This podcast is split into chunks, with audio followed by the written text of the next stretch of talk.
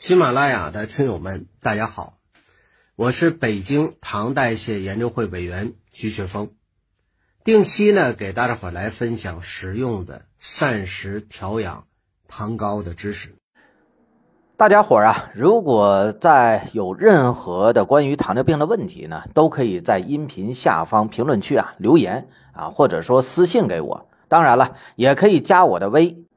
咱们说这人呢，一旦上了年纪啊，这骨性的关节炎问题就找上门了，对吧？尤其是说现在这个季节，你看这天多冷啊，对吧？疼痛的就加剧。氨糖，哎，作为骨关节炎的明星药物，哎，很多人可能都听说过，甚至说呢都吃过。哎，我相信现在可能有不少伙伴也正在吃。但是我们是糖友啊。那肯定也会有这样的疑问：说氨糖里边含糖吗？糖有能吃吗？那今天呢，我就和大家伙咱们来聊聊这个话题。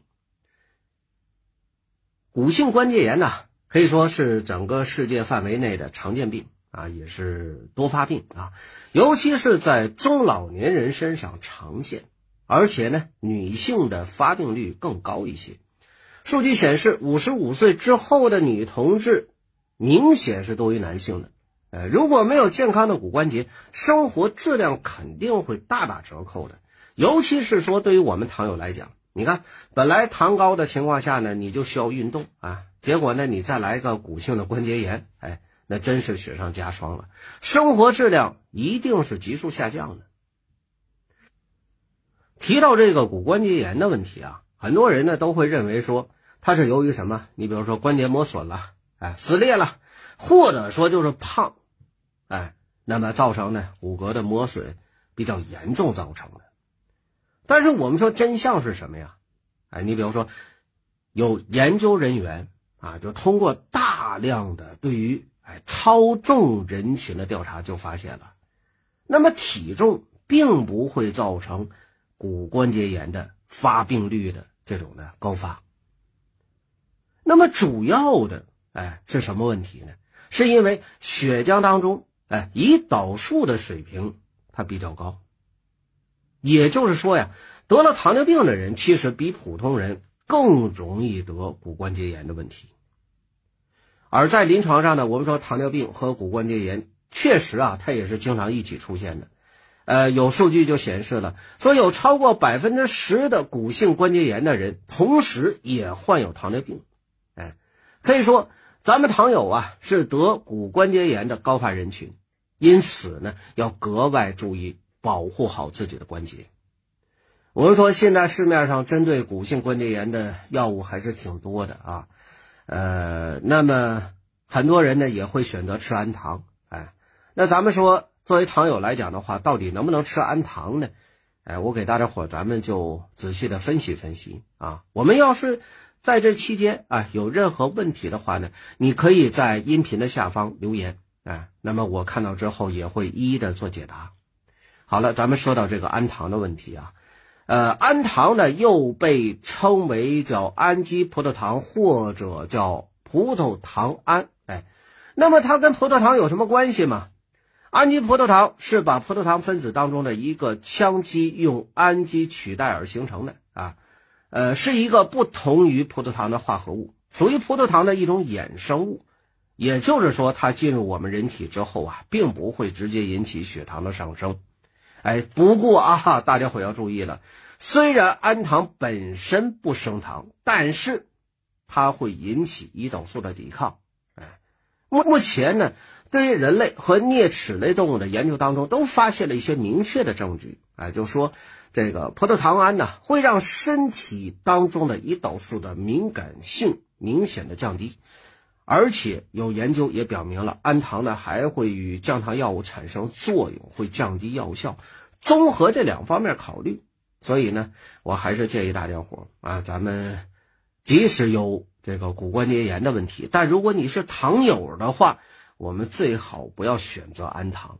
哎，那听到这儿。呃，咱们糖友可能又会问了，那咋办呢？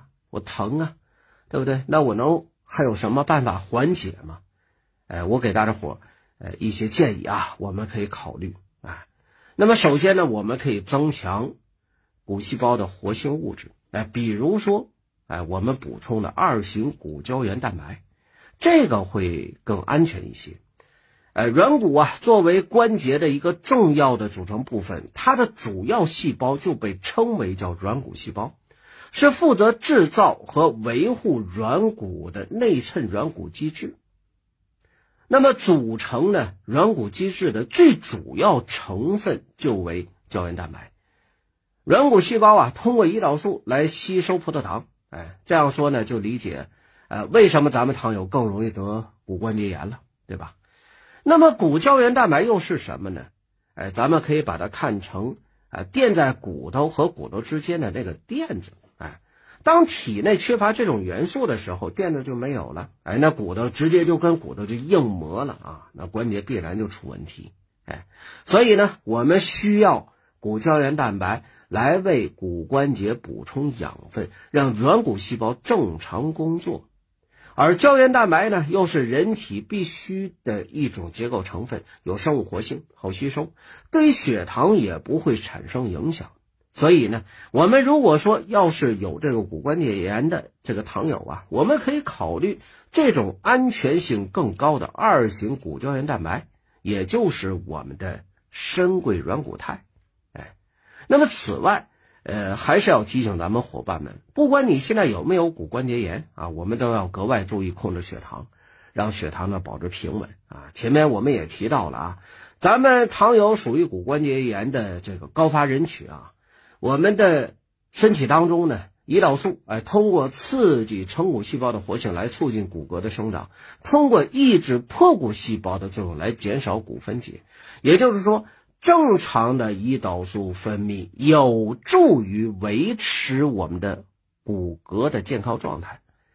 如果呢，你要是血糖控制不好，哎，胰岛素分泌异常呢，就会直接影响到你身体内在的骨骼的健康状态，那就容易生病呗，对不对？哎，骨头上生病的话，那刚才我们说的关节炎的问题，哎，你看看，哎，如果你已经得了骨关节炎，也不要过于担心。啊，除了保持血糖的平稳之外呢，平常注意这三点就好。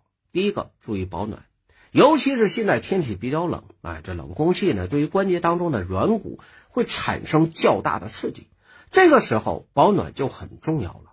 第二个，注意啊，不要过度的运动啊，因为首先呢，你看我们糖友运动还是为了控糖，但是你过度的运动呢，首先对糖其实控制的并不好，而且对骨头也不好。对吧？那么其实对于糖友来讲的话呢，呃，什么样的运动又对糖好又对骨头好呢？你比如说像慢跑、哎，骑车这类的运动方式啊，那么对我们的关节还是不错的啊。第三个就是注意控制体重啊，尤其是一些体重超标的伙伴们，那么控制体重呢，哎，既能够减少胰岛素抵抗，哎，又能够呢减少对于关节的这种负担和损伤，对吗？好了，今天我们的节目啊，我就讲到这儿啊。如果呢，您要是有关于糖尿病的任何问题，也可以在评论区留言，或者说私信我啊，也可以加我的微。如果你觉得我今天分享的有挺实用的一些知识的话呢，不妨点击右上角的小箭头，分享给身边的小伙伴。哎，我也会继续的给大家伙带来更多的实用的控糖知识，记得关注我，下期见。